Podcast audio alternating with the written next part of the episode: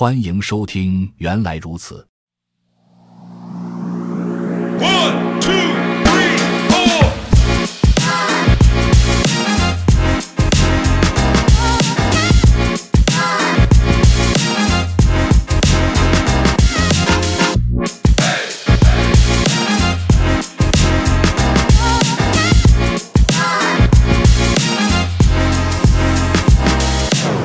本期学习内容。：Rest 程序设计语言之引用与借用。示例四杠五中的元组代码有这样一个问题：我们必须将 string 返回给调用函数，以便在调用 calculate 下划线 length 后仍能使用 string，因为 string 被移动到了 calculate 下划线 length 内。下面是如何定义并使用一个新的 calculate 下划线 length 函数，它以一个对象的引用作为参数，而不是获取值的所有权。文件名 src main ars fn main let s 一等于 string from hello let len 等于 calculate 下划线 length 与 s on print on the length of is s in len fn calculate 下划线 length s 与 string usize s len。首先，注意变量声明和函数返回值中的所有元组代码都消失了。其次， 注意，我们传递与 s 一给 calculate 下划线 length，同时在函数定义中，我们获取与 string 而不是 string。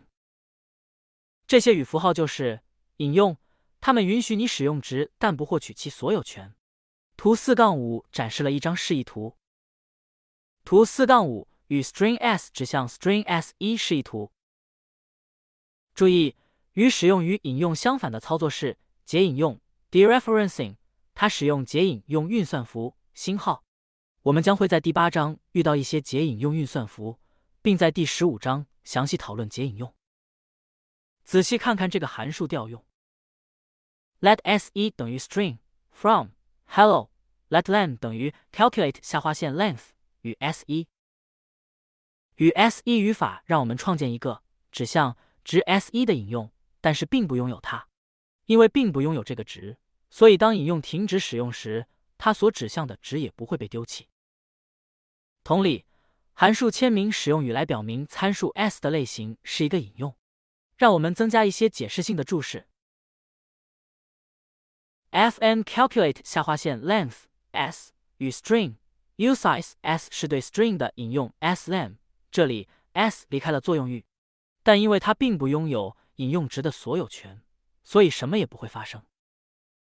变量 s 有效的作用域与函数参数的作用域一样，不过当引用停止使用时，并不丢弃它指向的数据，因为我们没有所有权。当函数使用引用而不是实际值作为参数，无需返回值来交还所有权，因为就不曾拥有所有权。我们将创建一个引用的行为称为借用 （borrowing）。正如现实生活中，如果一个人拥有某样东西，你可以从他那里借来。当你使用完毕。必须还回去。如果我们尝试修改借用的变量呢？尝试示例四杠六中的代码。剧透：这行不通。文件名 src main ars fn main let s 等于 string from hello change 与 s fn change sum 下划线 string 与 string sum 下划线 string push 下划线 str world 示例四杠六，尝试修改借用的值。这里是错误。正如变量默认是不可变的，引用也一样，默认不允许修改引用的值。可变引用，我们通过一个小调整就能修复示例四杠六代码中的错误。文件名 src main ars fn main let mod s 等于 string from hello change 与 mod s fn change sum 下划线 string 与 mod string sum 下划线 string push 下划线 str world。首先，我们必须将 s 改为 mod，然后必须在调用 change 函数的地方创建一个可变引用与 mod s，并更新函数签名以接受一个可变引用 sum 下划线 string 与 mod string。这就非常清楚的表明 change 函数将改变它所借用的值。不过，可变引用有一个很大的限制，在同一时间，只能有一个对某一特定数据的可变引用。尝试创建两个可变引用的代码将会失败。文件名 src main ars。let mod s 等于 string from hello。let r 一等于与 mod s。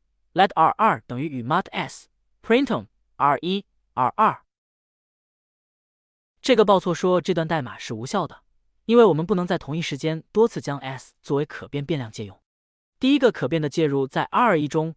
并且必须持续到在 printon 中使用它，但是在那个可变引用的创建和它的使用之间，我们又尝试在 r 二中创建另一个可变引用，它借用了与 r 一相同的数据，防止同一时间对同一数据进行多个可变引用的限制允许可变性，不过是以一种受限制的方式允许。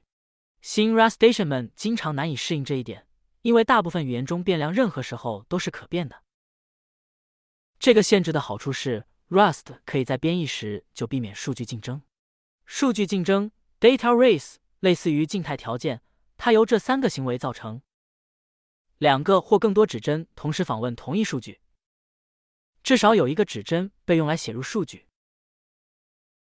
没有同步数据访问的机制。译注：以上三个行为同时发生才会造成数据竞争，而不是单一行为。数据竞争会导致未定义行为难以在运行时追踪，并且难以诊断和修复。Rust 避免了这种情况的发生，因为它甚至不会编译存在数据竞争的代码。一如既往，可以使用大括号来创建一个新的作用域，以允许拥有多个可变引用，只是不能同时拥有。Let mod s 等于 string from hello。Let r 一等于与 mod s。r 一在这里离开了作用域，所以我们完全可以创建一个新的引用。Let r 二等于与 mod s。类似的规则也存在于同时使用可变与、不可变引用中。这些代码会导致一个错误。Let mod s 等于 string from hello。Let r 一等于与 s，没问题。Let r 二等于与 s，没问题。Let r 三等于与 mod s，大问题。Printon n r 一 r 二 r 三。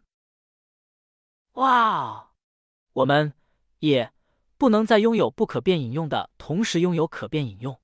不可变引用的用户可不希望在他们的眼皮底下值就被意外的改变了。然而，多个不可变引用是可以的，因为没有哪个只能读取数据的人有能力影响其他人读取到的数据。注意，一个引用的作用域从声明的地方开始，一直持续到最后一次使用为止。例如，因为最后一次使用不可变引用 printon。发生在声明可变引用之前，所以如下代码是可以编译的：Let mod s 等于 string from hello。Let r 一等于与 s，没问题。Let r 二等于与 s，没问题。Printon n r 一 r 二，此位置之后，r 一和 r 二不再使用。Let r 三等于与 mod s，没问题。，printom r 三，不可变引用 r 一和 r 二的作用域在 printom。最后一次使用之后结束，这也是创建可变引用 R 三的地方。它们的作用域没有重叠，所以代码是可以编译的。编译器在作用域结束之前判断不再使用的引用的能力被称为非词法作用域生命周期 （Non-lexical lifetimes），简称 NLL。你可以在 Rust 二零一八版说明中阅读更多关于它的信息。尽管这些错误有时使人沮丧。但请牢记，这是 Rust 编译器在提前指出一个潜在的 bug，在编译时而不是在运行时，并精准显示问题所在。这样你就不必去跟踪为何数据并不是你想象中的那样。悬垂引用 （Dangling References） 在具有指针的语言中，很容易通过释放内存时保留指向它的指针而错误的生成一个悬垂指针 （Dangling Pointer）。所谓悬垂指针是其指向的内存可能已经被分配给其他持有者。相比之下，在 Rust 中编译器确保引用永远也不会变成悬垂状态。当你拥有一些数据的引用，编译器确保数据不会在其引用之前离开作用域。让我们尝试创建一个悬垂引用。Rust 会通过一个编译时错误来避免。